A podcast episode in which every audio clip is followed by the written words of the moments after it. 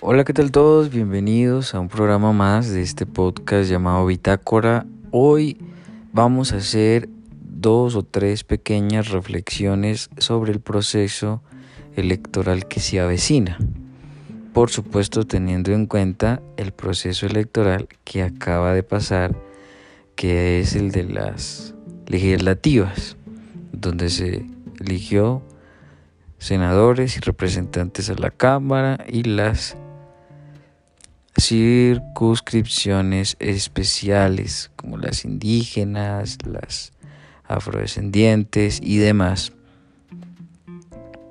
¿Esto para qué? Para llevarnos una idea clara de lo que viene a futuro y que a pesar de mi postura personal pues se hace una reflexión medianamente objetiva, no quiero tampoco ser esto el dueño de la objetividad, simplemente plantear un escenario que desde mi punto de vista es muy real. Así que comencemos. Las presidenciales ya se avecinan y acabamos de pasar por las legislativas. ¿Esto qué implica? pues que el escenario político colombiano ha tomado un nuevo rumbo.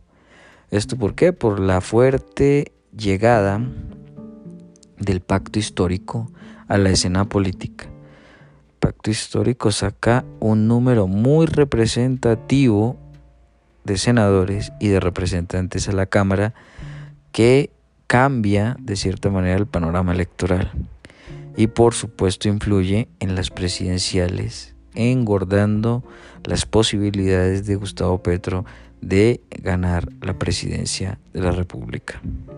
Sin embargo, frente a esta elección presidencial que se avecina en mayo del 2022, quisiera dejar dicho dos cositas. La primera, que vamos a tener segunda vuelta.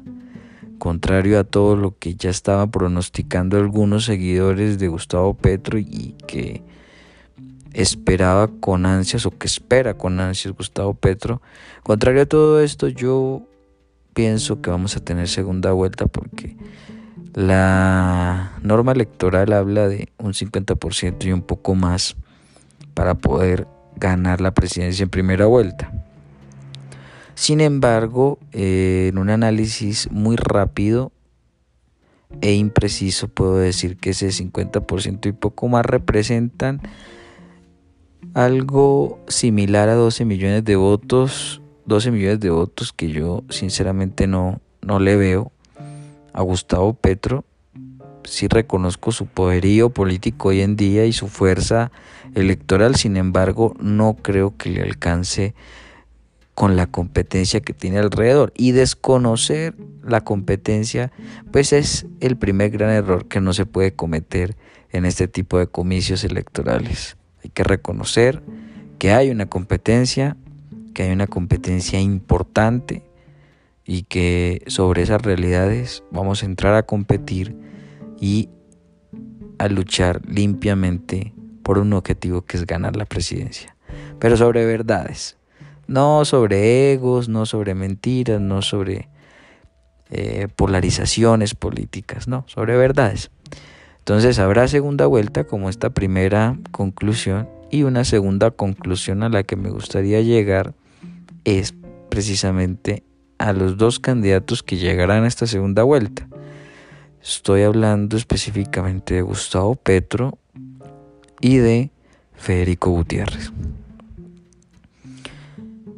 Federico Gutiérrez es una persona muy carismática, muy inteligente, muy político él mismo y su experiencia y manejo de la situación que atravesó durante su mandato en la alcaldía de Medellín, pues lo deja relativamente bien parado y al parecer con lo suficiente como para convertirse en el gran rival de Petro de estas elecciones.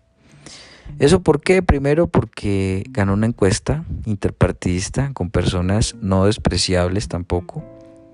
Inclusive yo creería con competencia muchísimo más fuerte y reconocida que la competencia que tuvo Petro en su encuesta interpartidista del pacto histórico.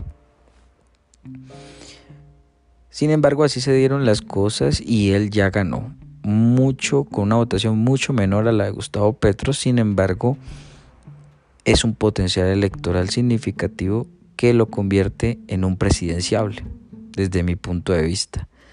Porque si me preguntan qué prefiero yo, si la intención de voto que da una encuesta, que marca una intención de voto que a veces es real, a veces no tanto, en Colombia ha fallado mucho las encuestas y eso lo hemos visto claramente. Sin embargo, le marca una intención de voto a Rodolfo. Que si confío en esa o si prefiero confiar ya en el potencial electoral demostrado por Federico Gutiérrez en la encuesta que en la consulta que ganó, pues les voy a decir francamente que prefiero el potencial electoral demostrado, a pesar de que sabemos de que mucha gente que no tenía candidato en ninguna consulta pudo haber votado por Federico, por algunos de esa consulta. Sin embargo, hay un indicativo fuerte y más claro desde mi punto de vista que el de una encuesta que muchas veces viene amañada.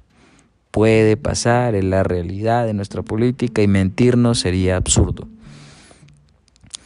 Frente a esta realidad vemos a, a un Federico que saca más de 2 millones de votos, eh, con un crecimiento político exponencial que no veíamos desde 2001 aproximadamente, con el caso Álvaro Uribe Vélez, quien llega de la política regional a la nacional a enfrentarse a grandes políticos de la esfera nacional y eh, presentar una opción que finalmente llamó la atención de todo el país y lo convirtió en presidente de la República.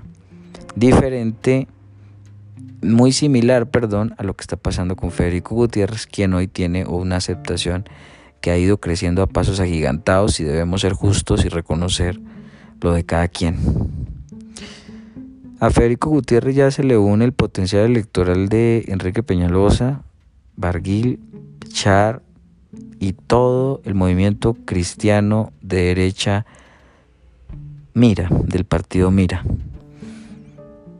ya se le une todo ese potencial electoral a una sola persona que es Federico. Adicional a esto de la escena política se retira Oscar Iván Zuluaga, candidato de la derecha, que ahora desconocer la fuerza política de la derecha uribista sería un error, porque ahí está, porque ya hemos puesto presidente, a pesar de ser un partido joven, porque hemos sacado siempre una eh, representación importante en el Congreso, inclusive en esta que les fue mal y perdieron curules, sigue siendo una participación muy importante que, no desmerita, sin embargo no deja de ser obviamente una derrota del uribismo. Eso por ese lado y muy seguramente Cambio Radical confirme su apoyo a Federico en esta semana, que puede que pase. Y así muchísimas más alianzas que se le pueden hacer, así como ciudadanos independientes que decidan simplemente unírsele a Federico y eso puede pasar y consolidan aún más esta campaña de Federico que viene creciendo desde el minuto uno en que se postuló como precandidato presidencial. Entonces, estas realidades políticas me ponen a Federico en la segunda vuelta al lado de Gustavo Petro, quien obviamente ya tiene su potencial electoral, ya tiene una, un bagaje político ya tiene una experiencia en presidenciales, ya ha llegado a segunda vuelta, ha logrado grandes votaciones y una representación política a nivel nacional muy, muy, muy significativa que hace que hoy en día el 100% de la población colombiana sepa de la existencia de Gustavo Petro, o sea, para apoyarlo o para no apoyarlo, pero estoy casi seguro que el 100% del país sabe quién es Gustavo Petro, a pesar de que no ha sido presidente. Lo único que ha logrado Gustavo Petro es ser alcalde de Bogotá y senador de la República, congresista. Entonces son circunstancias también que no le dan a uno como esa exposición, porque cuántos senadores tenemos en el país y que inclusive llevan años en el Congreso y todavía no los conocemos, que les puede pasar a uno por el frente y uno ni idea de que es senador de la República. Sin embargo, Gustavo Petro, por su participación en las diferentes campañas presidenciales que ha hecho, pues ya se le reconoce en el país y por su pensamiento un tanto de izquierda radical que finalmente esto se mezcla con mucho de lo que ya hemos visto en personajes como Hugo Chávez Fría, el mismo Nicolás Maduro actualmente y su afinidad con estos movimientos de izquierda como eh, comunes, que es este nuevo partido político de las FARC eh, ya retiradas. Entonces, hay unas realidades, hay unas verdades. Rodolfo sacará una votación importante porque confío en que así sea, aunque sé que, las encuestas pueden estar amañadas, en esta oportunidad puede que acierte. Y esa intención de voto que marca en las encuestas le implica una votación importante, sin embargo, ante el crecimiento exponencial de Federico, creería que no le alcanza para la segunda vuelta. Entonces me voy por esa ficha y digo Federico va a segunda vuelta con Gustavo Petro. Lo único seguro que tengo es que hay segunda vuelta y le apuesto a que será con Federico y Gustavo Petro.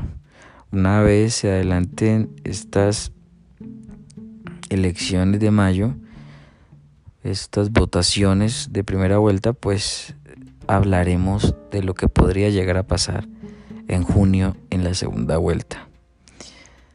A los colombianos y a las pocas o muchas personas que puedan escuchar este podcast, decirles que la disputa no es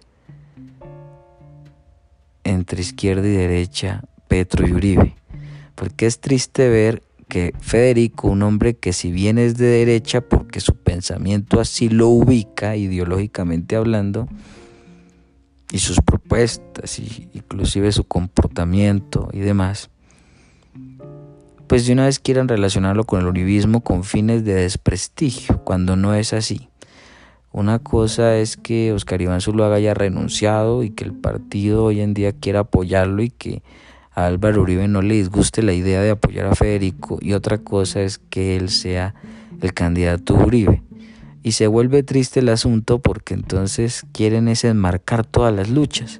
Y si Federico no se hubiera lanzado, entonces el candidato Uribe hubiera sido Fajardo, que ese es otro que nada tiene que ver con Uribe, sin embargo, con tal de hacerle contrapeso, hubieran inventado semejante cosa.